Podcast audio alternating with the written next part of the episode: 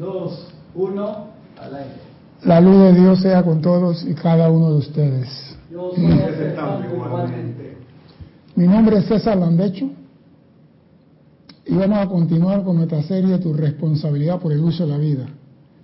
Primeramente quiero recordarle a todos los hermanos y hermanas que nos ven a través de YouTube que hay un chat en el cual usted nos puede decir que está vivo, que está sano, que está feliz, que está contento, que está comiendo, que no tiene frío, ni su carro ha sido atacado por la granizada que está cayendo por ahí como loco, ni la nevada que hay en el norte de Estados Unidos, que 24 pulgadas de nieve en menos de, dos horas. Bueno, el mundo está feliz. Aquí en más arriba de, Tennessee. Y ya con todavía están en otoño, ya le está cayendo. Ya le está cayendo, compa. O sea que el mundo está de fiesta. El mundo está de cumpleaños. O sea que celebraron a Halloween con nieve. Así que ustedes escriban, díganme que también, porque ustedes me ven a mí, yo no lo veo a ustedes.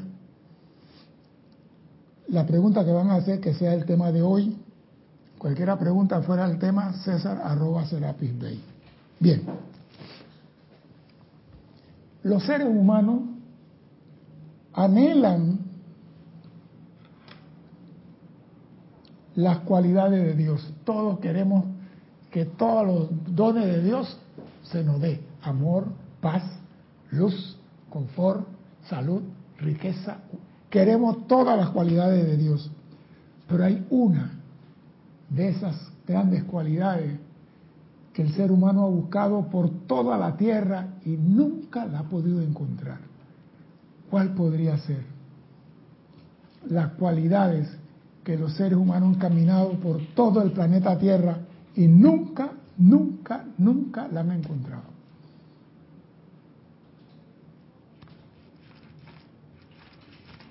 Hay una que el hombre ha caminado, ha buscado, ha pagado por ella, ha hecho de todo y no la ha encontrado.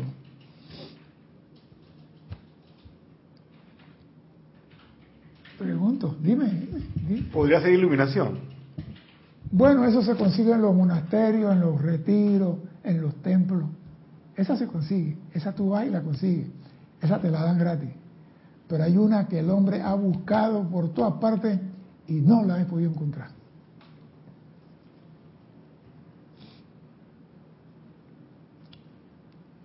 La búsqueda más grande que se ha dado en toda la humanidad ha sido buscando esa cualidad. No la han encontrado.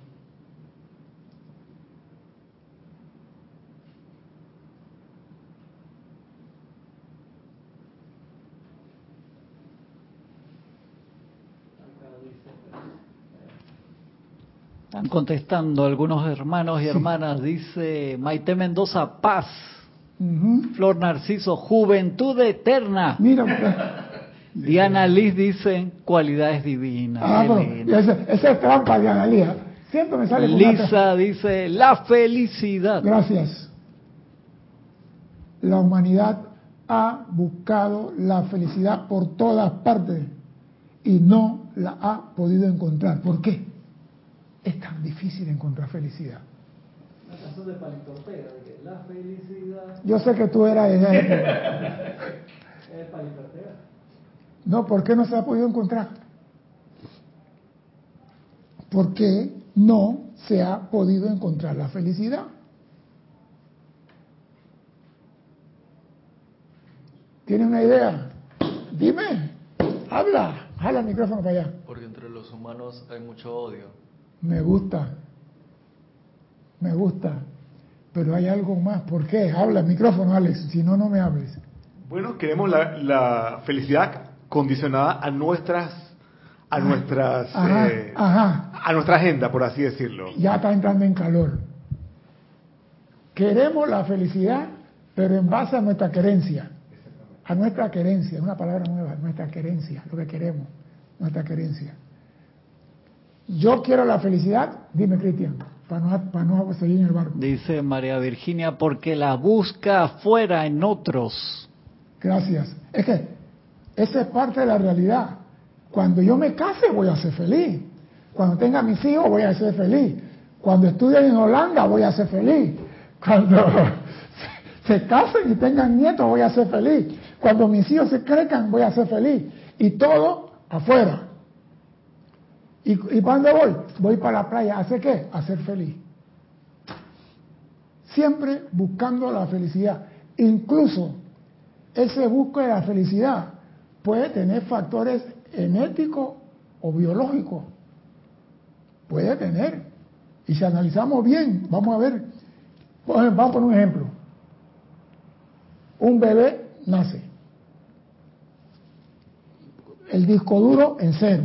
No tiene idea de nada, de nada. No sabe nada. Pero ve una figura que lo levanta. La figura le da de comer. La figura la ropa. La figura lo baña. Y sigue viendo esa figura y ve otra figura. Él no sabe si esa figura es hombre o mujer. Él no distingue papá o mamá. Él distingue un traje espacial que lo atiende. El cariño que él recibe de ese traje espacial llamado mamá o papá, lo lleva adentro. Es algo biológico. El amor por mamá y papá lo lleva a ese hijo. Pero ¿qué sucede cuando ese hijo comienza a tener conciencia ya que él se va a casar? Dime. Dime pues. A ver, de abajo hacia arriba. Graciela Martínez dice, la buscamos fuera de nosotros y está dentro de nuestro, pero cuando entro a mi mágica presencia, yo soy, allí está. Sí, vamos a verlo ahora. Carlos Velázquez dice, bendiciones, sí, la cualidad de la felicidad no se ha encontrado, se debe a que se ha buscado en los lugares incorrectos. Gracias. Eduardo Wallace dice, la felicidad son momentos, si se busca afuera, la alegría es interna. Falso. Marian Miguel Ángel Álvarez dice, porque no se busca donde debe. Exacto. Marian Herb dice, porque la felicidad nace del corazón, de lo interior, no del exterior. Rafaela Benet dice, la felicidad es un estado de conciencia. Sí. Dante Fernández dice, por falta de amor. Juan Marte Sarmiento dice, por falta de armonía. Todo eso es cierto. Diana Liz dice, porque buscan el lugar equivocado. Maite Mendoza dice, porque ponen la atención en lo externo. Paola Farías, porque solo se encuentra una vez que encontramos a Dios. Lisa agrega, nunca, porque nunca está satisfecho con nada. Bien. Voy a continuar. Ese niñito crece, ya tiene 18 años y se enamora. ¿Qué tipo de novia busca ese individuo? Ese que mamá lo crió, mamá lo cargó, él, mamá, él son los ojitos de mamá, él adora a mamá, él se va a casar. ¿Qué tipo de novia busca ese individuo? Y si es muchacha, ¿qué tipo de novio busca esa muchacha? Micrófono, por favor, que es importante. Una muy parecida a la mamá o al papá. Es eso. Entonces, ¿qué sucede? Ella se parece a mi mamá tiene los mismos rasgos, pero dentro de tres años hay divorcio. ¿Por qué hay divorcio en tres años? Si tiene los mismos rasgos de mamá, porque estaba buscando la felicidad en algo que no es. Y muchas personas, y, mira, los psicólogos están diciendo, el 90% de las personas se casan con personas que tengan rasgos de papá o de mamá. Y con el tiempo no hace la misma función. El amor al hijo, mi mamá me amaba, pero esta no me ama como mi mamá. Ya comienzan las comparaciones y la crítica. Yo no recibo la redención con ella que me daban mis padres.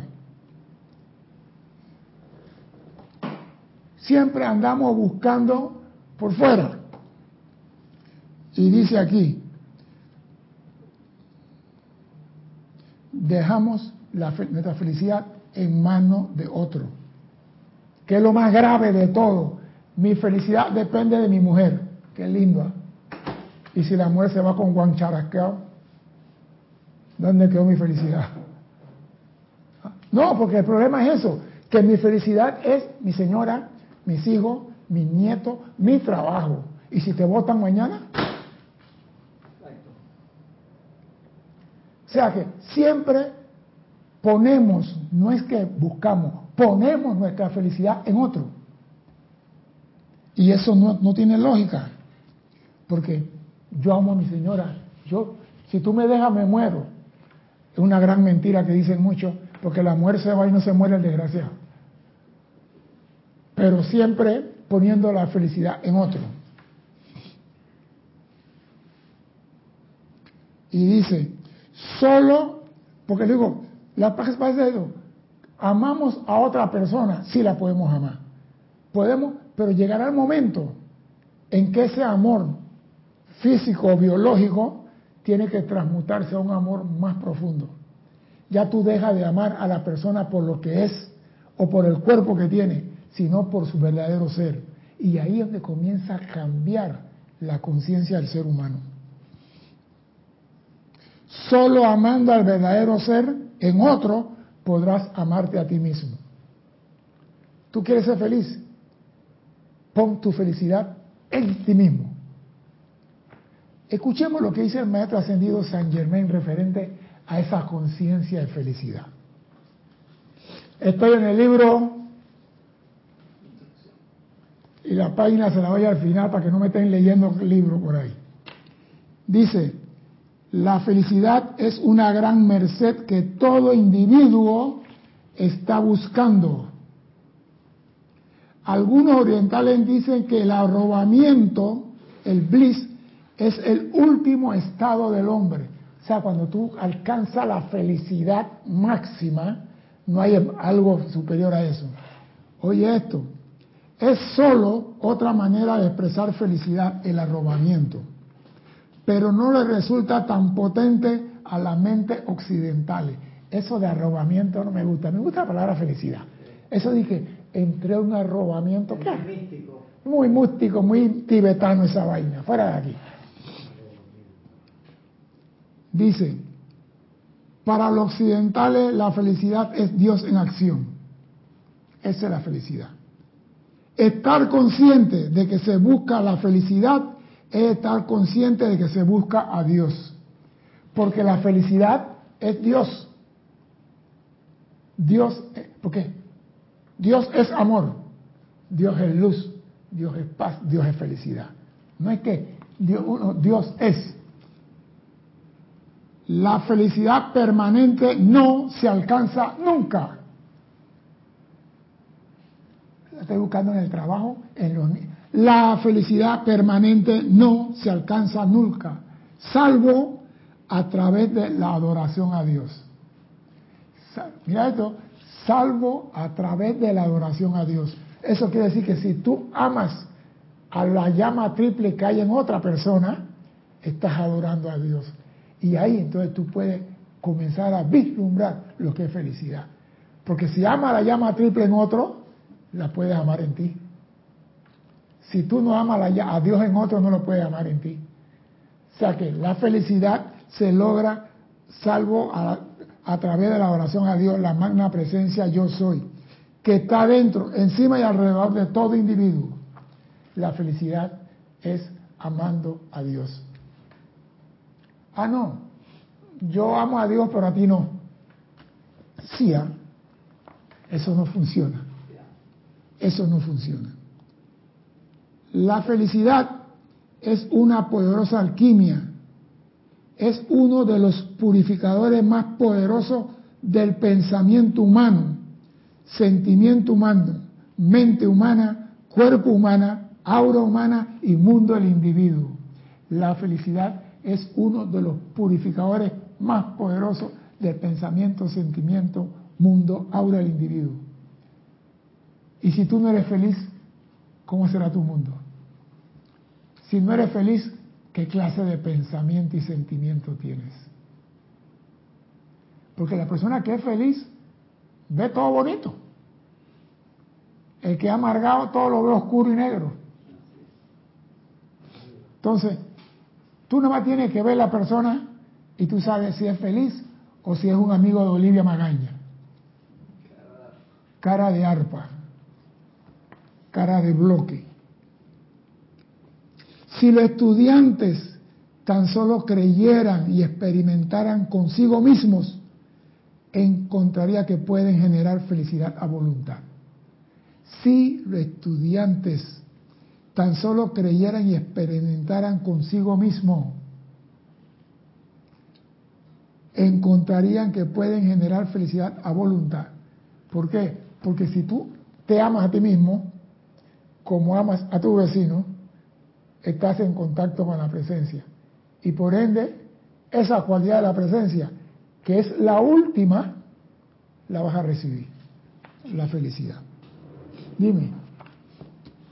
Dice Juan Marte Sarmiento, pero... Pero, ya viene el pero. Tergiversamos ese amor, César, ya que pensamos que amamos a una dama por el físico, más no por su interior. Espera, espera, espera un momentito. Tú para amar a una dama tienes que... Bueno, que, que Juan me conteste para decir si es verdad. Él mismo tiene que contestar. Tú para amar a una, a una persona, ¿qué tiene que hacer primero? Tú, para amar a una persona, ¿qué tiene que hacer primero? Que nadie conteste, que Juan conteste. Le voy a dar 10 segundos para que llegue el mensaje y que me conteste, el delay. Tú, para amar a una persona, ¿qué tiene que hacer primero? Ya que me está hablando de físico, ese es el traje espacial. Tú, para amar a un traje espacial, ¿qué tiene que hacer primero? Si, si, has, si has amado a una persona, tuviste que pasar por esa etapa. ¿Qué tiene que hacer primero para amar a una persona? estoy esperando, Juan. No voy a estar toda la tarde aquí. ¿Alguien quiere ayudar a Juan? ¿La contestó Juan?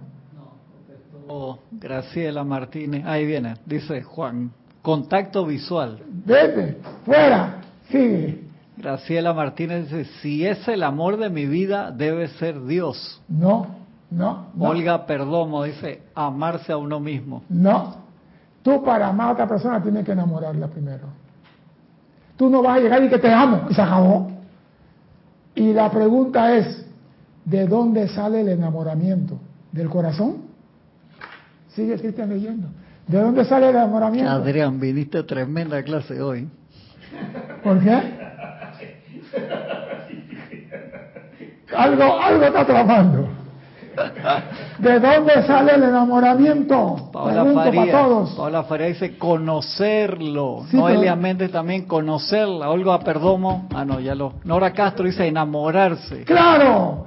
El primer paso es enamorarse de la persona. Tú la ves, tú dices, wow, qué hombre, qué mujer, qué anciana, qué viejito. Primero es la mente. El enamoramiento es una sustancia mental, química mental, que se conoce que cuando se llaman eh, en la ciencia las feromonas.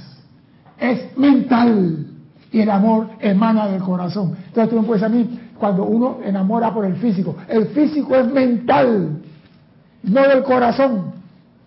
Viste que son dos cosas. Por eso cuando hablamos de amor y hablamos de sexo, creemos que es lo mismo. Son dos cosas diferentes. Sexo es un acto en que el hombre penetra a una mujer si es necesario, porque a veces no es necesario para penetrarla, para que ella disfrute. Acariciarla, besarla y ella llega al clímax, el placer, sin tener que, tener que un contacto físico prohibido. Ah, se, va a disparar el rating hoy en esta clase. ¿Por qué? Yo pensaba que Emilio, dije, ¿dónde? Antes chateo, dije, ¿dónde está Emilio? Estaba ahí metido en la cocina. Ahora cuando hablaste de sexo entró de una vez. Sí, digo, porque, ah, no, que me enamoré. No, primero la mente. La mente hace el contacto visual, porque un ciego, ¿cómo se enamora? No, con el, el, radar. No, con el, me gusta. Con el tacto. No, es el segundo paso. Ah, es el segundo paso. El primero, cómo habla, cómo se escucha, me gusta el tono de voz, es melodioso. Después, te puedo tocar la carita, qué cara ángel tiene. Pero primero es el radar. Pero esa no es la clase de hoy. Están contestado un par. ¿Viste? Se van por lado que no es. Noelia Méndez dice, pero si lo veo y al conocerlo es un payaso, se va el, enamoramiento. Claro, porque la mujer es, la primera impresión pega, pero después la segunda y tercera es la que marca. La muerte escucha y, ah, es un charlatán. Hasta la vista, baby. Ese de analizar la labia. Sí, hay mujeres que tú le puedes echar labia, pero cuando es que no me gusta mucho. Podrá ser, podrá ser Fidel Castro hablando el discurso de 40 horas y la mujer dice, no va. ¿Por qué? Porque el enamoramiento es mental, el amor es emocional. Son dos mundos diferentes. Dos mundos diferentes. Tú no puedes amar con la mente, tú amas con el corazón. Quieres con la mente. Que son cosas diferentes que debemos como estudiantes entender. Hay una mujer que pasa a un hombre y está con el esposo y dice, wow, ese me se ve bien. ¿Qué está hablando ahí? ¿El corazón de ella o la mente de ella? Ella puede ver, mirar, no es pecado. Y le dice al esposo, muy elegante el hombre ese. Y el esposo, sí, sí, sí, más o menos. A él no le gusta la competencia, pero ella es sincera y se lo dice. Ay, no, yo no puedo decir eso enfrente de mi esposo. ¿Por qué no? Yo a mi señora le digo, esa mujer se ve muy bonita. Tu, señora no está viendo la clase. ¿Ella está ahí? ¿Mi señora está ahí? ¿Ella está ahí? Yo no soy de eso de que, ah, no, cuando estoy con mi esposa no saludo a ninguna mujer. Y cuando está ella, hola, bueno, ¿cómo estás, Perencera? No, no, no. Yo voy al supermercado con mi señora. Hola, mi amor, ¿cómo estás? Tengo tiempo que no te veo. Ey, estás muy delgada, no estás comiendo. Y, y a molestar a la cajera, a la supervisora, a todo el mundo. ¿Por qué? Porque como yo soy adentro, soy afuera, no tengo nada que ocultar. Pero ¿qué es lo que está trabajando y la mente? El amor es para esta. La mente puede hacer lo que da la gana. Una pregunta acá. Adrián Patrón dice, ¿qué es lo realmente valioso en el amor de pareja? La comprensión, compadre. La comprensión por encima de todo. Porque si no hay comprensión, tú no toleras la primera discusión. Si no hay comprensión, tú no puedes perdonar. Sabemos que no somos... esta clase está cambiando de giro. ¿Qué pasó aquí? Bueno, vamos a seguirla pues. Nosotros no vinimos aquí a tener un robot como pareja. Tenemos un ser humano que tiene sentimiento, deseo, anhelo y sufrimiento. Y yo tengo que entenderla y comprenderla y ayudarla a sobrevivir su, carga. ¿Qué quiere decir con eso? Ah, no, que aquí se come a las 6 de la tarde, estés o no estés. No, cariño, conmigo no vas a vivir. ¿Por qué? Porque si tú no estás a las 6 de la tarde, entonces yo qué hago? Entonces, es la tolerancia. ¿Qué pasó? No, que no llegué, que no te preocupes, vamos para adelante. Porque si yo digo voy a caminar contigo, es contigo. No tú atrás de mí ni tú adelante de mí, a mi lado.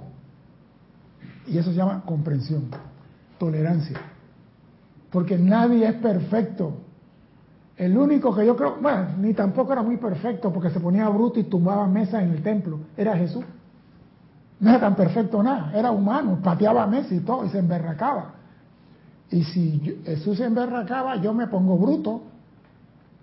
Pero cuando tú amas a una persona, tu brutalidad baja de potencia.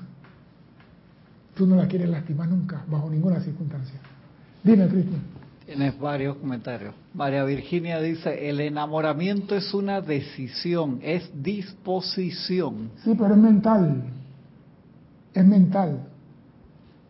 Carlos Velázquez dice, la felicidad se encuentra en cada acto de bien. Mi concepto de que tiene que expresarse como un sentimiento eufórico es lo que crea la ilusión de que no lo encuentro. Lo que pasa es que confundimos felicidad con alegría.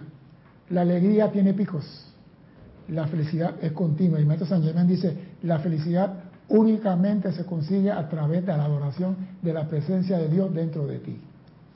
No hay otra.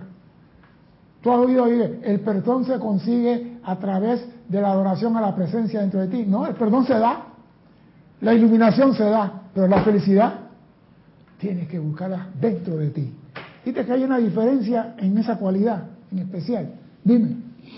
Karen Portobanco dice, el, enamor, el enamoramiento tiene un inicio y un fin. No, no tiene fin. Ese es el problema. ¿Por qué cuando estamos enamorados le abrimos el carro, la puerta del carro a la novia, le abrimos la puerta del restaurante, le ponemos el asiento para que coma, le llevamos flores, bombón de chocolate para el día del cumpleaños, tú también, bombón de flores de cumpleaños, y le llevamos esto, y apenas nos casamos, salgo de la casa, abro la puerta para que ella entre al carro, me subo en el carro, la arranco, llego al restaurante, abro la puerta y entro y ella viene caminando atrás. ¿Quién dice que el casamiento mata el enamoramiento? Eso no se muere. Ahí está la felicidad, seguir eternamente enamorado. Ese es un matrimonio que dura. Que la señora no sabe con qué carajo tú le vas a salir mañana. Quizás con un elefante. Mi amor, tu regalo. Pero le lleva siempre algo. Eso es el estado de enamoramiento. Ah, no, ya tenemos 40 años. ¿Y cuando más? Hay que echarle viento a la ceniza para que siga el fuego ardiendo. Es cuando más tiene que enamorarte. Ah, no, ya estamos viejitos. Viejito, viejito del viento y sopla y levanta falda. Como aquel viejito del carajo. Dime, Cristian. Dice Elisa, mmm, confianza y libre consideraciones y aún es difícil. No hay nada difícil cuando tú te lo propones. ¿Viste cómo la mente no ataca? Yo no puedo subir esa montaña, está muy alta. ¿Quién dice eso? La mente. Por eso digo, usted si se propone caminar encima del agua, lo hace. Y muchos van a decir, tú estás loco, eso es difícil. Sí se puede. Sí se puede. El ser humano es el único en este planeta que puede hacer lo que le haga gana por libre albedrío. Los demás no pueden. Dime, Cristian. Llegando los mensajes. Dice Iván Pozo, la enseñanza de forma práctica en esta clase. Bendiciones, César, hermanos y a todos. De saludos desde Ecuador. Ay, Dios. Y de Annalise dice, en el amor de pareja, lo ideal sería una iluminación espiritual de los seres de luz o de la presencia para que podamos tolerar y comprender. Claro, es que utilizamos el lenguaje sin conocimiento del mismo y, pero que es que lo está tirando por parte. Está bien. lo que está diciendo ya está bien, pero eso se llama... Dice, y es cuando menos sexo se necesita. Yo no he hablado de sexo. Pero no importa, ella lo tocó. Y no quiero entrar por ahí porque esta, esta, esta, se aprende. Lo que, quiero, lo, que, lo que quiero hacer claro es que todo en la vida va por etapas. Tú no te puedes saltar una etapa de la vida. Tú quieres que tu esposo tenga un amor contigo espiritual. Eso no se va a dar de hoy para mañana. Cuando los dos cambien la conciencia y se unifican esas auras de conciencia, entonces hay una pareja espiritual. Cuando las dos conciencias se enfocan a un mismo objetivo. Porque si yo soy todo espiritual y mi señora es todo casino y todo bingo, ¿Qué tengo que hacer? Transmutarla a ella entonces. Llorar su libre albedrío, habiendo la diferencia.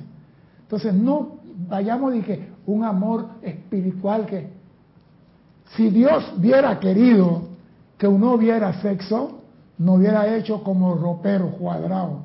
El hombre cuadrado y la mujer cuadrada y sin órgano sexual. Y se acabó.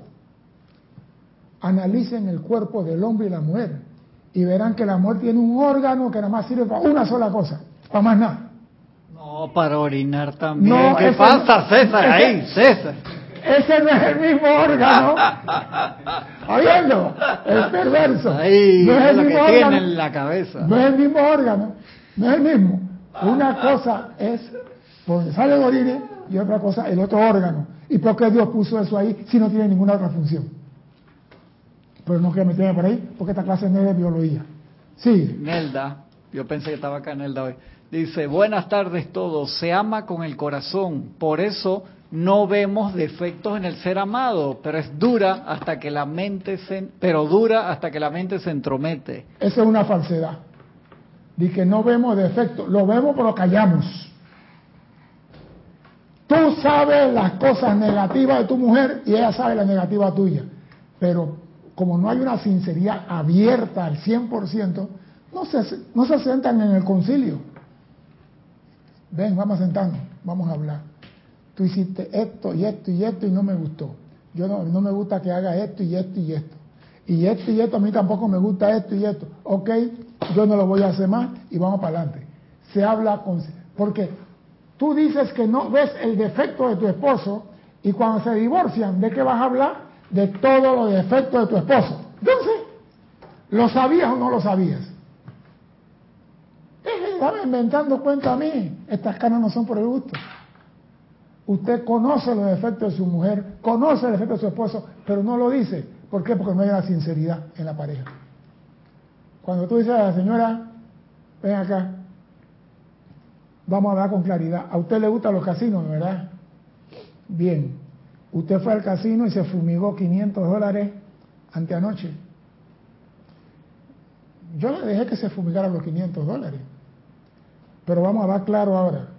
Usted tiene que decidir entre los dos, uno o dos. Y con libertad, el casino o yo. Porque yo para dejar y caminar más rápido que Vasco Núñez Barbuda. Sí, yo no me ando y que no, que mira, que me duele, que estar guindando mejor en el suelo. Casino o yo. Si te quedas conmigo, no entras más nunca un casino. Porque yo sé cómo están armadas las máquinas en el casino, cómo se programan. Mi hermano es eso que arman las máquinas en el casino. Y él me dice a mí, armamos una de las 140 máquinas. Y 15 de ellas pagan un porcentaje del 10% de la apuesta que hay en ella. Y la única que es ya sabemos cuál es y por aquí por acá. Él la programaba y él me decía a mí, y le digo, ¿tú juegas esa máquina? Tú estás loco. Y él la programaba. Entonces los que van pensando que van a romper el casino, se están rompiendo el bolsillo ellos. Tú tienes que decidir qué es lo que tú quieres. ¿Me quieres a mí? Tienes que decidir si me quieres. Si no, caminando. Dime, Cristian, ¿por qué? Dice Juan Marte, yo diría, César, que lo aceptamos, refiriéndose a lo... Es que la cosa no es, mira, no aceptes nada que no te agrade, di las cosas.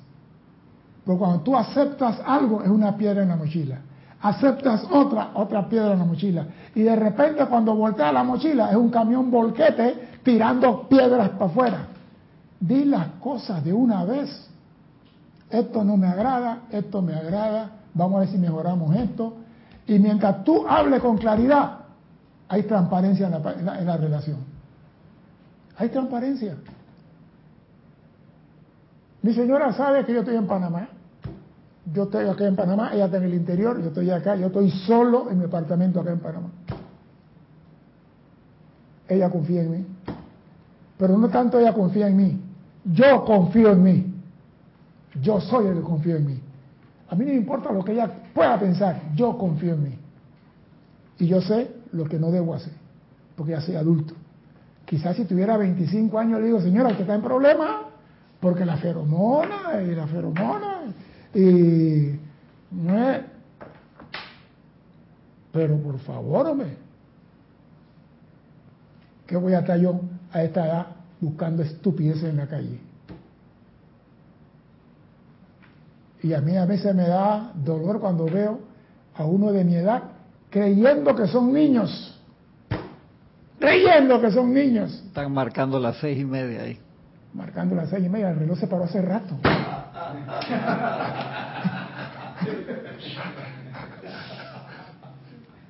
No, digo, hay que ser sincero. Tú amas a la persona. Primera cualidad, respeto. Segundo, comprensión. Tercero, tolerancia. Si tú tienes eso, tú no tienes problema. Respeta. Si no te gusta algo, háblalo sin ofender. Eso es amor al prójimo. Ah, no. Mira, yo vi una pelea entre un matrimonio y yo decía, esto no puede ser. El Señor le decía a la señora de todas las barbaridades que hay en el planeta Tierra. Y un hijo se metió y el hombre agarró una pistola. Tú te metes o te doy un balazo a ti también, que por aquí, por acá. Y yo digo, esa mujer, ¿por qué está ahí? Y él dijo, pero papá, esa es mi mamá, que no me importa, yo digo, ella lo que haga la gana. Y a los tres días los dos agarrados de la mano viendo para la calle. Digo, ¿esto qué es? Si la ha ofendido, la ha insultado, lo hizo una vez, lo va a seguir haciendo.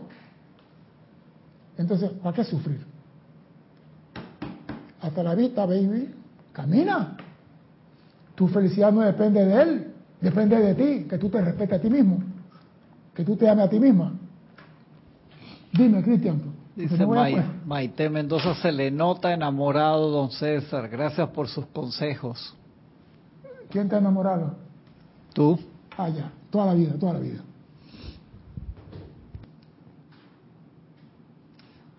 Supongamos que una cosa externa te llama la atención y te causa algún tipo de infelicidad.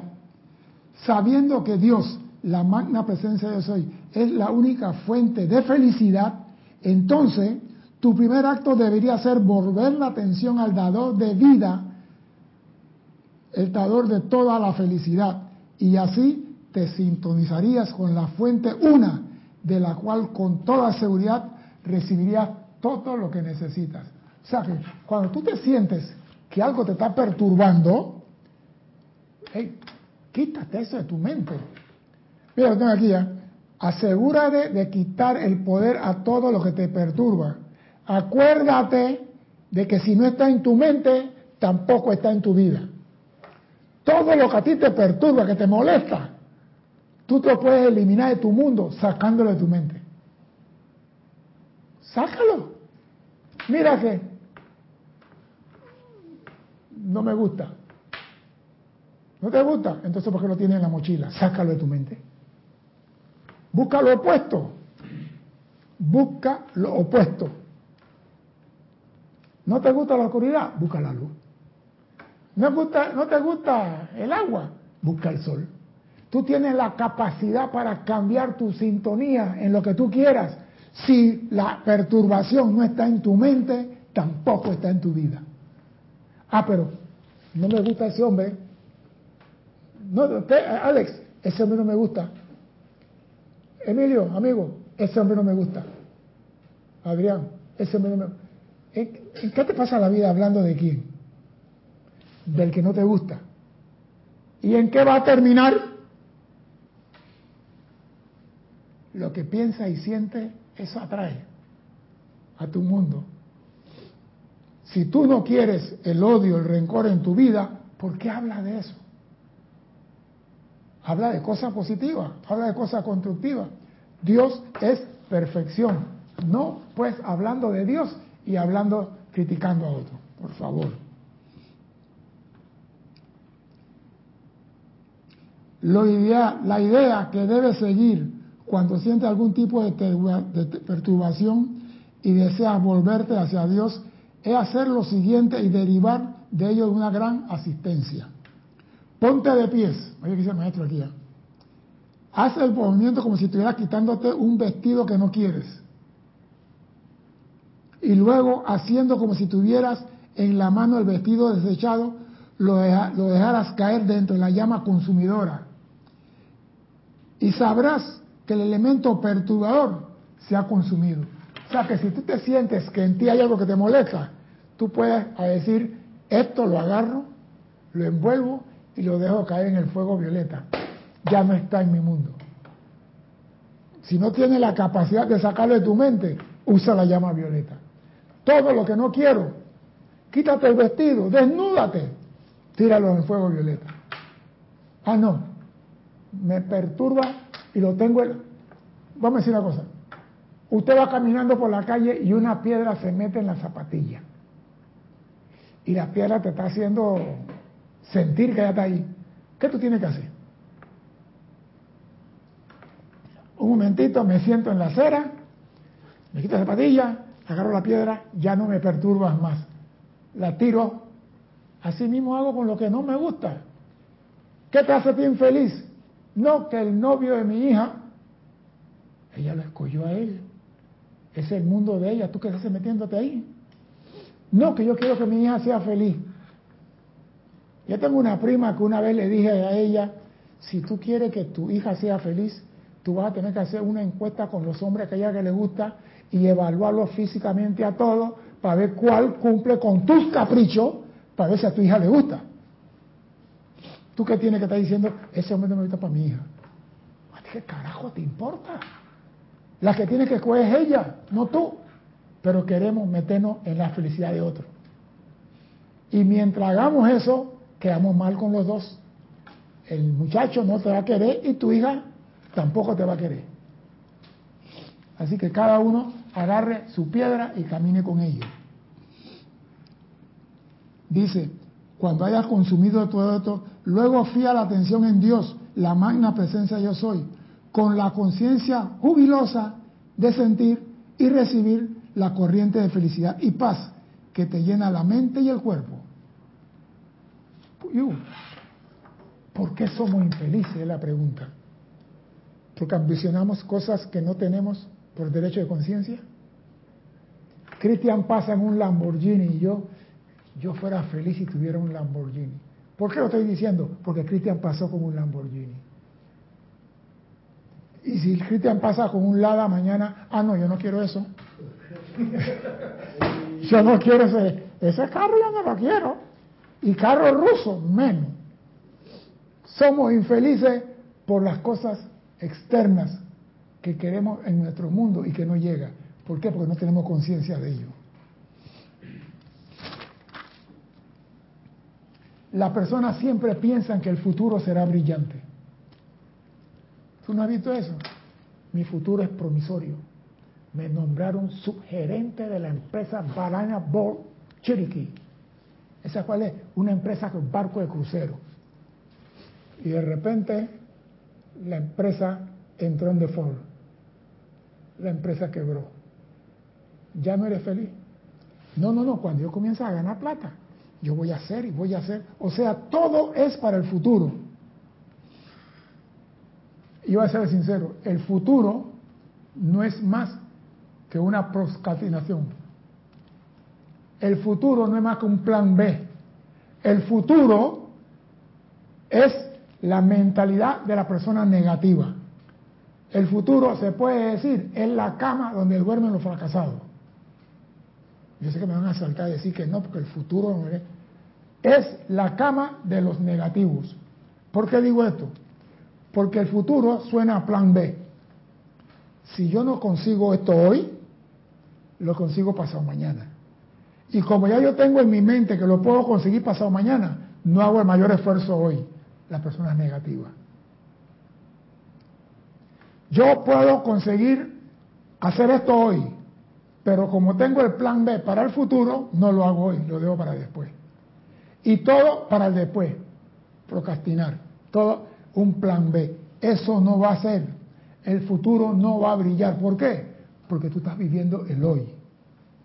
Tú no puedes ser feliz mañana cuando tu nieto se gradúe en la universidad. ¿Y si te mueres pasado mañana antes de la graduación? ¿Qué pasó con tu felicidad? ¿No la lograste, pues? Vive el hoy, disfruta el hoy y vívelo como si fuera el último día de tu vida, porque tú no sabes cuándo te van a pagar el reloj atómico. Vive el hoy.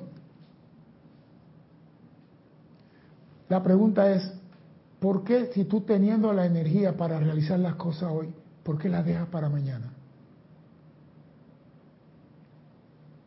Fracasado. No te atreves a hacer las cosas hoy. Sí, porque yo mañana cuando me jubile, yo me acuerdo que estaba en la Fuerza Aérea, había unos muchachos mucho más jóvenes que yo. No, cuando yo me jubile, voy a hacer, y voy a hacer, y voy a hacer, y yo voy a hacer. Y tú, yo no sé qué carajo voy a hacer. Cuando pregunté por Pineda, ay, Pineda se murió. ¿Cómo? Le dio un infarto y se murió. Pero ese pelado era más joven que yo. Fulano le dio un derrame, fulana le dio, y cuando digo, ¿qué está pasando aquí? La gente que tenían planificado para el futuro, no vieron el futuro. Así que yo digo, si te quieres meter una etiqueta azul, que sea hoy. Si te quieres como un filete de miñón, que sea hoy. Si te quieres ir un crucero, que sea hoy. Si quieres ir para Holanda a las ventanas azul y roja, que sea hoy. Sí, no dejes nada para mañana porque nadie tiene eso garantizado. Y mucho menos tu felicidad en el mañana. Cuando mi casa está terminada, voy a ser el ser más feliz del mundo. Bueno, hoy explotó una casa donde muchos eran felices, en Panamá. Donde muchos eran felices. Tú no puedes poner tu felicidad afuera en cosas externas. La única fuente de tu felicidad es la presencia dentro de ti que eso te quede en la conciencia. Cada vez que el estudiante haga esto conscientemente, encontrará que estará aumentando su fuerza en el logro y se dará cuenta realmente de que tiene la habilidad para penetrar dentro del corazón de la felicidad y absorber ahí su felicidad. O sea que cada vez que tú tengas una situación y tú buscas para la presencia y buscas presencia, estás alcanzando el corazón de la presencia hasta que te hagas uno con tu presencia y seas eternamente feliz. ¿Qué es lo opuesto a la felicidad? Lo dije en la clase pasada, la crítica. Lo opuesto a la felicidad es la crítica. Y tenemos diferentes octavas de crítica y diferentes octavas que vamos a ver un poquito más adelante.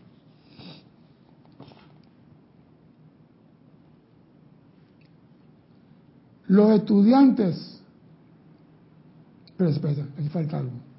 Dice el maestro, esta práctica siempre será seguida por una expansión de conciencia, que es su resultado natural. Cada vez que tú buscas la felicidad, hay una expansión de conciencia. Porque nosotros queremos poner la felicidad en objetos y no en Dios.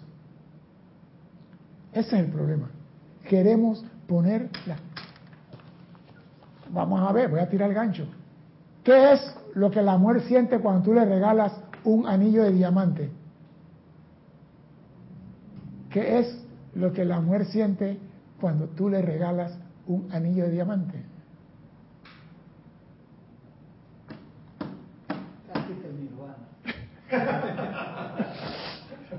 No creo. Dime, dime, siéntate adelante. Dime, dime, aprovecha. Se ilusiona. Vive, en la ilusión. No, no, no, no sea tan cruel con la mujer, hombre. Di algo más bonito. No, solo la mujer, el hombre también. Sí, pero la mujer no le regala al hombre anillo de diamante. A veces sí. ¡Ah, le dieron! no, digo, ¿qué, ¿qué, es lo que siente la mujer? ¿Felicidad? ¿Sería como ilusión? No. O, o quizás di que ya estás como un Complacencia. Está complacida. Le dice a las amigas, mira lo que me dio Complacencia. Es una complacencia, no es felicidad. La felicidad de ella no está en eso. La felicidad de ella está en el trato que tú le das a ella, el amor que tú viertes en ella. Esa es la felicidad de ella. Todo lo demás son accesorios. Por eso tu felicidad no puede estar en un accesorio. ¿Qué te pasa, Cristian? Dice Elisa, ¿qué le da a la mujer cuando le dan una, dice, ganas de venderlo? ese es el reino de Dios hay de todo. Ese es el reino de Dios. Para acá, claro, Portobanco dije, solo que me regalen una flor, yo me pongo feliz. Es que la mujer se contenta con lo que tú le das, no es feliz, ella está contenta con lo que tú le das. Porque la felicidad es un estado permanente, no es temporal. La alegría sí es temporal. La felicidad es un estado permanente, no te baja de esa nube nunca. Por eso tú no puedes estar feliz hoy y mañana no. Nunca fuiste feliz. Estabas alegre ayer. Separemos la felicidad de la alegría. Eh, Carlos, Carlos Velázquez había dicho alegría. Sí, la muerte alegre, pero no está feliz. Porque yo he visto, y eso pasó en un país del sur que no quiero mencionar su nombre, que el hombre a la mujer le daba de todo. 15 empleadas, dos choferes, cuatro carros, la mansión pero la trataba como peor que tratan los caballos en el hipódromo. Ella no era feliz, pero tenía todo. No era feliz. Entonces, la felicidad no está en lo que tú le das a tu mujer. No vayas pensando, le compré esta flor y la va a hacer feliz. ¡Mentira! Porque esa flor se marchita mañana. La felicidad está en el eterno trato que tú le das a ella. Esa es la llama de la felicidad en una pareja y el, amor que ella le da a él. No el amor físico, que pasa por etapas y después llega al amor iluminado, que es muy diferente. Dime. Y acá Marcela Mena dice, buenas tardes César, Dios te bendice a vos y a todo el grupo. Qué gran verdad lo que estás diciendo desde La Plata, Argentina. Y Carlos Velázquez decía, estar matriculado en esta escuela llamada Tierra significa que todavía tengo cola que me pisen. Dar importancia a las cualidades y aciertos de mi compañera me permite crecer y eso da felicidad. Lo que pasa es esto. Yo vi un compañero en la Fuerza Aérea que a mí sí me, me impactó eso. Sincero, me impactó. Era muy amigo mío, 25 años. Llegó graduado de un país de Sudamérica y manejando helicóptero Tenía dos meses de casado Cristian. se le reventaron una vena en el cerebro y se murió. Digo, no puede ser. ¿Cómo carajo esto pasa? ¿Dónde está Dios? Decía yo en aquel entonces. Un hombre recién casado, compró casa, compró todo. Y yo le pregunté, ¿y dónde quedó la felicidad de esa pareja? Entonces, si ella tenía la felicidad puesta en él, se le fumó. Y si él tenía la felicidad puesta en ella, nunca la disfrutó. Y yo decía, puti, yo me queda tan recto y tan serio, porque hablábamos los dos, porque éramos los más jodidos, muy estrictos en las vainas, el trabajo y las cosas. Y yo digo, mira cómo se murió este muchacho, 25 años. Y yo digo, tú tienes que dar agradecimiento por cada año que estás viviendo, por cada día, porque si se muere uno de 25, ¿qué se espera uno de 85? Entonces tú no vas a estar y que mi felicidad es, yo soy la felicidad. Yo donde voy hago la fiesta. Yo no necesito orquesta, yo hago la fiesta. Donde yo voy, yo soy la fiesta. Ah, no, cuando voy a la fiesta y bailo me siento feliz. Eso es mentira. Pon tu equipo de sonido en la casa y baila solo, me. Brinca solo y va a tu bulla y está medio ponche el viejo ese. No importa, pero está feliz. Ah, no, qué pena, que van a pensar que estoy bailando solo en la casa. Baila. Si vas por la calle y ves una panería y hay un cheesecake, cómpralo. Ah, no, mañana. Mañana no existe, mañana sigue siendo hoy. Y analízalo bien, el mañana no existe, el mañana es un eterno hoy. ¿Cuál era el día de ayer? Ayer que fue Halloween, ¿verdad? Sí. ¿Y hoy qué es? Primero. Y ayer, eh, ayer, ¿cómo decíamos el día de hoy? Mañana. Y hoy, ¿cómo lo y, y esto que llamamos mañana es hoy. Entonces, no te sigas entrampando, vive el eterno hoy, porque para el sol no hay mañana, el sol brilla hoy y eternamente. Nosotros somos los únicos tontos que nos vamos a engañar de que mañana, el mañana no existe. Los individuos o estudiantes que se inclinan a permitir que las personalidades o condiciones que les parecen inusuales, cercanas, les perturben, deberían observarse detenidamente y de cerca e instantáneamente cuando encuentran que la atención se está concentrando en la conciencia externa, retirarla de ahí y llenar la persona, lugar o condición con Dios, la magna presencia de soy. Esta persona a mí no me gusta. Y cuando la veo venir, comienza el volcán en mí a, comenzar las lavas a subir. Y comienza el volcán y los ojos se me ponen verdes y la cabeza roja ya, y los músculos a salir. ¿eh? ¿Por qué? Porque no tolero a la persona esa. Yo le he dicho en todas mis clases, si la persona no te agrada, bendícele el Cristo. Bendícele el Cristo. Y verás el milagro que ocurre.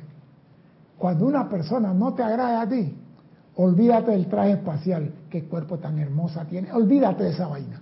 Bendice la llama triple en ella. Y verás el milagro vas a ver entonces en esa persona cosas que no veías antes. Y vas a ver cualidades en esa pero después de todo no es tan... Es una buena persona, es agradable. ¿Y por qué no lo veías antes? Porque la señora, bueno, no voy a decir la señora, la mente tenía bloqueado tu sentimiento hacia esa persona. Así que sé feliz. Haz tu fiesta tú solo, pero sé feliz. Cuando tú sientas que algo no te gusta, haz la siguiente afirmación. Yo, a través de mi presencia yo soy, conscientemente lleno a esta persona, lugar o condición con Dios. Por lo tanto, en mi conciencia externa, sé categóricamente que únicamente la acción correcta, perfecta, se está dando aquí, hacia mí y por el éxito y la felicidad. O sea, cuando tú sientes algo con una persona, amada persona, presencia, bendícela. ¿Qué logras tú con eso? Que no hay un rencor, no hay odio, no hay crítica. y ese que acabo de mencionar son enemigos aférrimos de la felicidad. Si tú criticas, odias a una persona, tú no puedes ser feliz. Bajo ninguna circunstancia puedes ser feliz. No puedes ser feliz odiando a otro hijo de Dios, por favor. Ah, no, pero él me hizo, no importa lo que haya hecho. La pregunta es, ¿qué aprendiste de lo que él te hizo? Todo tiene una razón de ser. Si algo pasó, busca la parte buena de las cosas. ¿Por qué pasó esto? No por esto y esto. Esa es la parte mala. ¿Y la parte buena? Pero desgraciadamente nosotros, los seres humanos, tenemos un gran problema. Amamos la parte mala y odiamos la parte buena. Ejemplo, Cristian es amoroso, bondadoso, y todas las semanas se va al asilo de ancianos y lleva comida y lleva ropa y lleva todo para los ancianos por los últimos 15 años. Y ya conocen a Cristian. Pero Cristian va un día allá y el director le dice algo a Cristian, Cristian, no me joda que mi carro no está andando. Ese no me joda.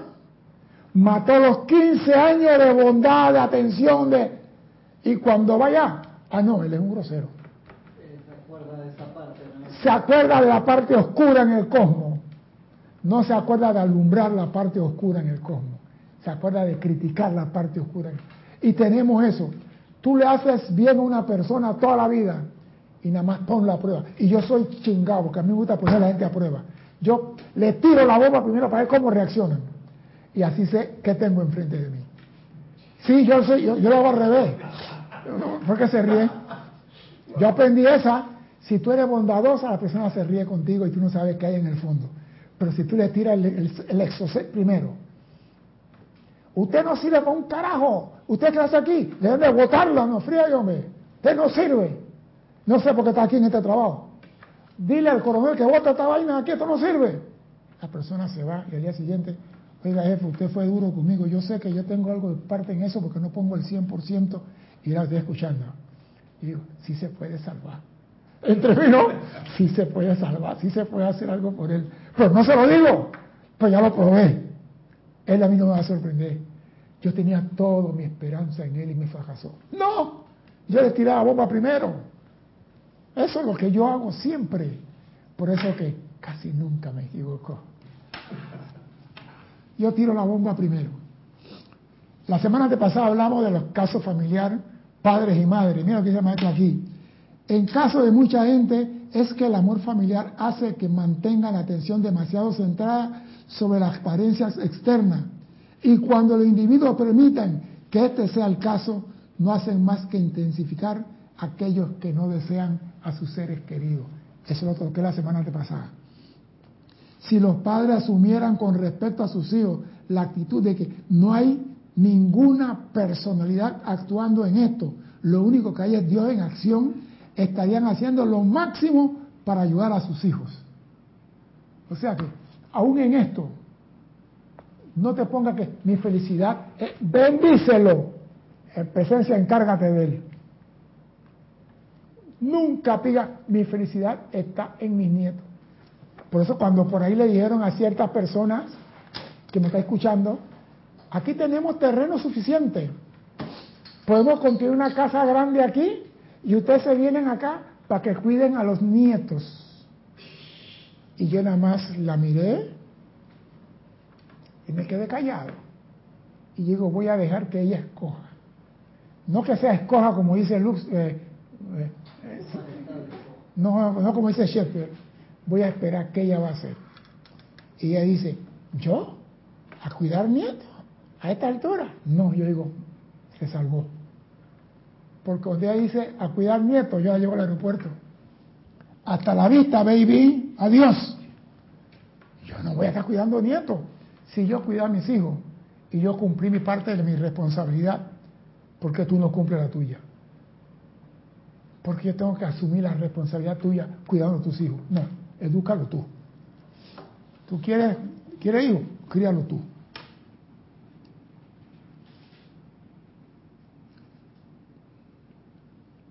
Al principio pueda que se requiera una gran determinación considerada de parte de la persona para cambiar la corriente, pero en realidad no es más difícil que accionar el interruptor de luz, en o sea, cambiar tu conciencia de lo que debes hacer. Porque ay, para mí es difícil, nada es difícil. Usted quiere, mira, yo, yo hablo por mí, porque me gusta por mí. Yo sé que yo no fumaba, pero yo compraba tres paquetes de cigarrillos por día. Y yo cuando me di cuenta que yo no fumaba de verdad, comencé a observar. Yo tenía dos paquetes de cigarrillos en la camisa. Y llegaba un señor, un cigarrillo ahí, tenga. Y el muy hijo de, viendo usted el espacio, se fumó el cigarrillo enfrente de mí. Y cuando estaba bajando el cigarrillo, ¿sabe lo que me dijo? Dame otro cigarrillo. Digo, ¿tú quieres fumar? Sí. Ahí hay una tienda anda y compra tu maldito cigarrillo, ¿oíste? Y nunca más mientras viva me pida un cigarrillo a mí. Él fumaba costilla de todo el mundo. Y me puse a observar. Cada paquete de cigarrillo cuesta dos dólares. Son seis dólares por día. Y cuando me fui a una misión en la montaña me llevé un cartón de diez paquetes de cigarrillos y regresé con nueve y medio. Y yo digo, ¿qué pasó aquí? Yo no fumo tanto, yo regalaba. Así la vaina. Yo voy a parar de fumar.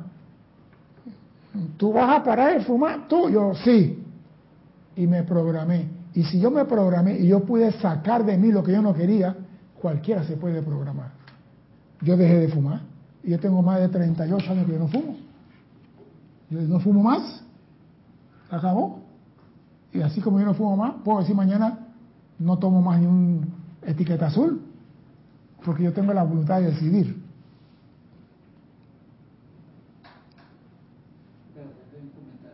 Sí, dale. Noelia dice, pero no solo eso, en las parejas pasa lo mismo, cuanto más mal se porta el hombre o la mujer, más enamorados están, es de locos. No es que están más enamorados. Hay otros factores. Uy, la clase va a ser una vaina familiar aquí hoy. Hay, hay factores que inciden en la no separación. Por ejemplo, yo me acuerdo que una muchacha, yo sé cuando llego a la casa me van a matar, pero bueno, una muchacha, la mamá le pagó el estudio y se gastó más de 180 mil dólares educando a esa muchacha en Estados Unidos. Y cuando ella se casó, Sí, porque estaba en la universidad y estaba, le pagaban carro, tenía carro, tenía apartamento, tenía todo. Y tenía tutor especial y. Ok, cuando la muchacha se casó, el esposo después de casada dos meses le dice, tú no trabajas más. Y la muchacha le dice a la mamá. Y la mamá, vienen del señor este que da consejos no sanos, no sabios. Y le digo yo a la mamá, dile a ese señor que te devuelva los 180 mil que tú pagaste en la educación de ella. Y cuando él te devuelva los 180 mil, él acaba de pagar por la educación de ella y él puede tirar esa educación a la basura. Pero mientras él no te ni un centavo, que no le quite la muchacha su forma de trabajar. Cuando le dijeron los 180 mil, hasta ahí fue la conversación. Cambió. Hay personas que no pueden dejar al esposo porque la mujer no tiene el recurso para seguir viviendo por fuera. No tiene. Entonces no le queda más remedio que llevar la cruz en la procesión, pues. Pero el día que esa persona tenga el recurso para valerse por sí misma, le va a decir como su acernegue a, hasta la vista, baby. Sí. Hay factores. Uno no puede meter a todas las personas en la misma bolsa y decir que todos son iguales. Hay diferentes factores. Y uno cuando va a hablar así tiene que conocer los diferentes factores que influyen en que una persona, un hombre maltrata a una mujer y la mujer se mantiene ahí. ¿Por qué? Sería una buena pregunta. O que la mujer le pega al hombre, porque esa es, la última. Ahora, cachetada en la calle y ven para acá y te sientas aquí. Sí, mami. Yo, yo esta noche me reí. perdón, Dios. Había una fiesta en el garaje, ahí es en el parking, ¿no? Y no dejan dormir y yo soy de sueño livianito, y a las 2 de la mañana, camina, va para la casa, pero no me estés pegando, camina. Y yo y el hombre decía, no me estés pegando.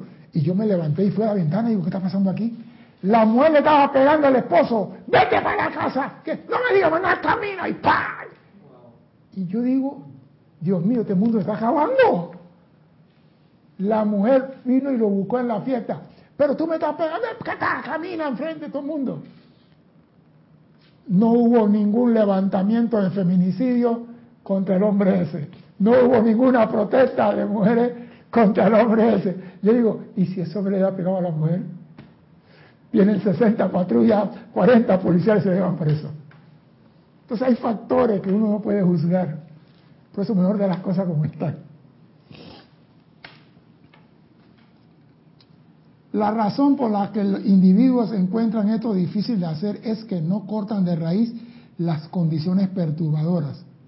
Por un lado permiten, por un lado permiten se generen un fiero momentum y luego repentinamente se hacen conscientes de que están en problemas sin ningún, sin nunca detenerse, perdón, a considerar que ellos han permitido que esto se genere cuando al mantenerse vigilante a la puerta de los pensamientos creativos conscientes y de los sentimientos, el individuo puede verificar y detener la acción en un principio sin ningún esfuerzo. Por eso siempre digo, habla lo que tenga que hablar de una vez. No deje que las cosas crezcan.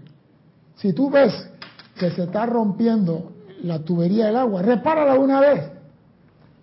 La pluma está goteando.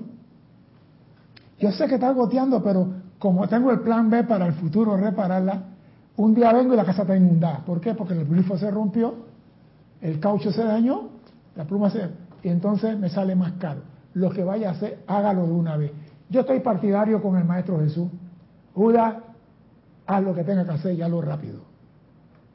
Eso dije, Judas, ve mañana donde Pilato, oíste, no vayas hoy. ¿Tú te imaginas a Jesús diciendo, Judas, no vayan de Pilato hoy, ve mañana, ve pasado. Ve en el futuro. Hazlo hoy. Y eso es lo importante para ser feliz. Oído a esto, creo que vale la pena volver a referir las octavas de sentimientos, ya que éstas existen dentro de la atmósfera de la misma manera que los tratos existen dentro de la Tierra. Creo que sería sensato definir algunas medidas estas octavas.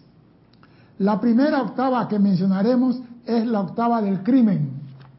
El crimen, lo iba a pasar, está debajo de la crítica, en la octava inferior. La primera octava, vamos a ponerlo así, el primer piso es el crimen, la cual es la más delgada de todas. La más baja y la más delgada. A pesar de las apariencias en la actualidad.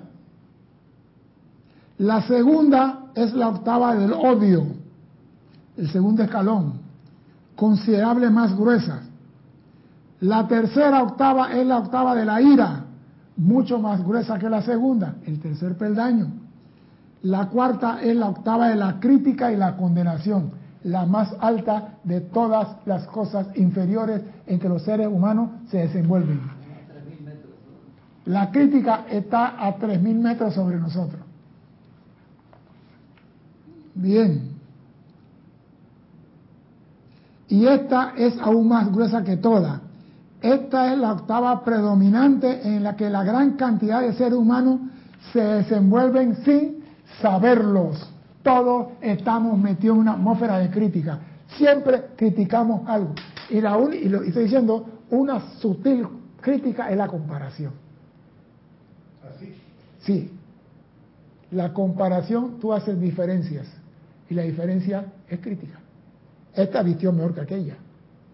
El traje, por eso yo veo, si la mujer tiene un traje puesto y está feliz, déjala, que tú tienes que decir.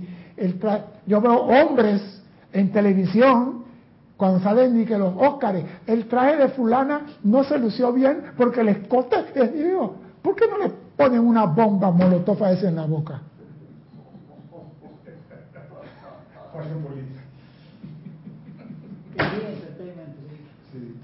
No, porque digo, ¿cómo estás criticando si la mujer se sintió feliz en su forma de vestir? ¿A ti qué te importa? Déjala, ¿no? Ah, no, se ponen a criticar a la mujer. Ah, no, esta es una crítica constructiva. Ninguna crítica es constructiva. todas tienen algo destructivo. Se pregunta. Dime. Podemos decir entonces que la crítica fomenta el estado de separatividad. De separatividad eh, comienza el estado de odio, comienza el resentimiento, comienza la venganza. Este me la hizo y me la va a pagar. Todo lo que se deriva de la crítica no es constructivo para el ser humano. De ahí para arriba comenzamos a entrar a la luz y nos encontramos primero con la octava de la tolerancia. Tres mil metros para arriba, tolerancia, que es la voluntad de darle a todo libertad de pensamiento y palabra. Tolerancia, pues digo, el matrimonio necesita tolerancia. Luego entramos en la octava del júbilo, en la que nos encontramos regocijándonos en el conocimiento y el poder divino en nosotros. Yo soy Dios en acción aquí. Qué felicidad. La siguiente, la octava del amor puro. Por eso que a mí no me gusta que las personas digan, yo quiero un matrimonio que sea de amor o espiritual y que sea, tiene que pasar por la tolerancia, esto, el otro, para llegar a este punto. La siguiente, la octava del amor puro, de la cual inequívocamente sentimos la presencia de Dios, la magna presencia de Dios hoy en acción. De esta subimos a la octava superior, la octava de la felicidad perfecta. O sea, usted quiere ser feliz, tiene que entrar a Dios, porque estamos hablando de perfecta. Y lo único perfecto en el universo es Dios. Y la felicidad es perfecta. ¿Cómo te quedó el ojo? Toda vez que le permitimos a nuestra conciencia, esto es nuestro pensamiento y sentimiento y palabra hablada, espaciarse en las cualidades de cualquiera de estas octavas inferiores, no solo tenemos lo que hayamos generado de dicha cualidad, sino que nos abrimos a la vertida total de esa octava en la que nos encontramos. O sea que si tú estás en el odio, te abres a todas las que están en ese rango para abajo. Si estás en la crítica, te abres en todas. Si estás en el crimen, te abres, porque tiene las puertas abiertas y los mosquitos van a entrar. Entonces, tú quieres ser feliz, deja de criticar. Y busca para adentro. Busca la felicidad dentro de ti. Olvídate de cualquier cosa. Y me da, me da, dice esto, ¿eh? tenemos lo que hayamos generado de dicha cualidad, sino que nos abrimos a esa octava en la que nos encontramos. Esto entraña la plena acumulación de esas cualidades generadas por la masa de la humanidad pasada y presente y existe dentro de la atmósfera que cubre la superficie de la Tierra, en lo que todo individuo viven, respiran y se mueven. La crítica no está allá, la crítica está a nuestro alrededor, en el aliento, porque el crítico que exhaló el, el aliento antes, yo estoy respirando ese aliento. Por eso la vigilancia tiene que ser permanente y eterna. No podemos ser felices si vivimos criticando. Yo he visto, ¿cómo que decía la, el chiste Jorge? Dije, el dominicano le decía a la esposa, me casé con una toronja, y él le decía, me casé con una... Con media naranja, no, medio limón, que aquí está mi media naranja. Y, y ¿dónde está mi media naranja? Y la mujer decía, ¿y dónde está mi medio limón? ¿Ese es amor o crítica? Comenzamos por algo pequeño y va creciendo, va creciendo, va creciendo. Y de repente ya no se tolera. Por eso es importante en la relación lo que no te gusta, dilo de una vez. ¿Cómo le llamarías entonces? ¿Sería crítica? Claro, es una burla, es una y esa es parte del sarcasmo, es parte de la crítica. Yo con sarcasmo digo cualquier cosa y me río y te estoy diciendo la verdad oculta. O sea que hay que buscar detrás de las cosas. No mire la imagen de las cosas. Hay que ir bien atrás de las cosas para poderla entender. Ay, no. Mira cómo, cómo come. No sabe ni comer. es una broma. ¿Broma? ¿Qué dijo el Maestro Jesús sobre eso? Lo que entra por la boca no hace daño lo que sale de ella hace daño porque sale del corazón. lo que sale de la boca siempre hace daño cuando no es constructivo. ¿Tú ibas a pasarlo conectado, Cristian?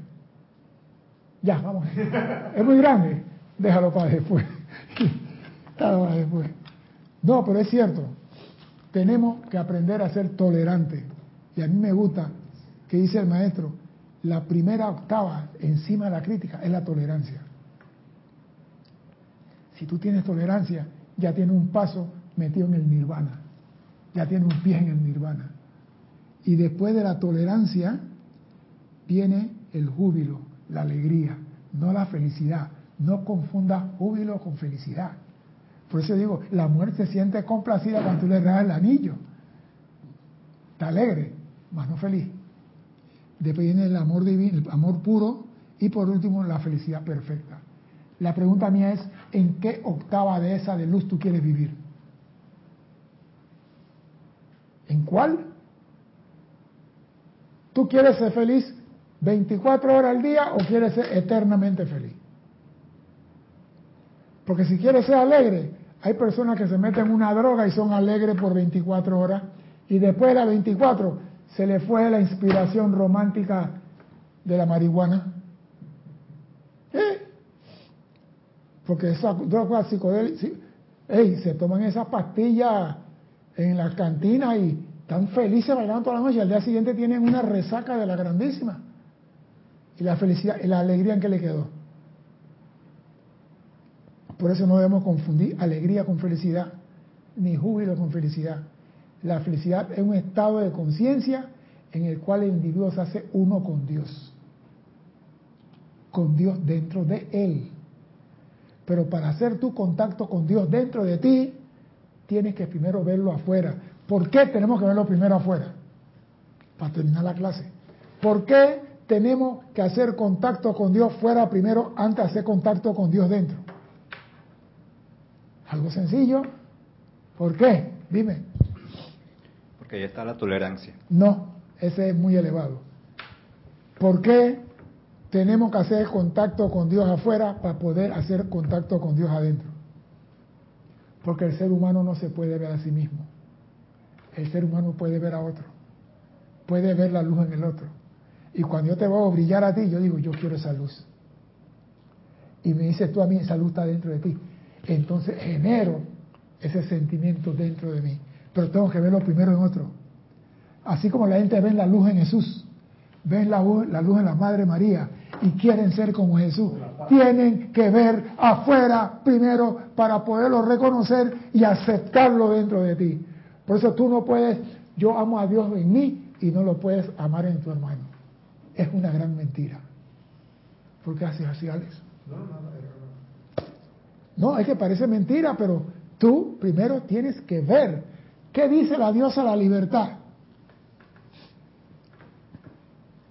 Y de la República, mira y aprende. ¿Tú quieres aprender a amar a Dios dentro de ti? Mira dónde está Dios primero a tu alrededor. Y una vez que tú lo ves a tu alrededor, tú dices, si Él está allá, también está aquí. Y yo soy la felicidad perfecta de Dios actuando aquí, ahora y siempre. Y que todos ustedes sean eternamente felices. Mi nombre es César Landecho. Gracias por la oportunidad. Una clase cruzada, pero espero verlo el próximo martes a las 16:15 horas de Panamá. Hasta entonces, sean felices. Muchas gracias. Siempre lo digo, gracias.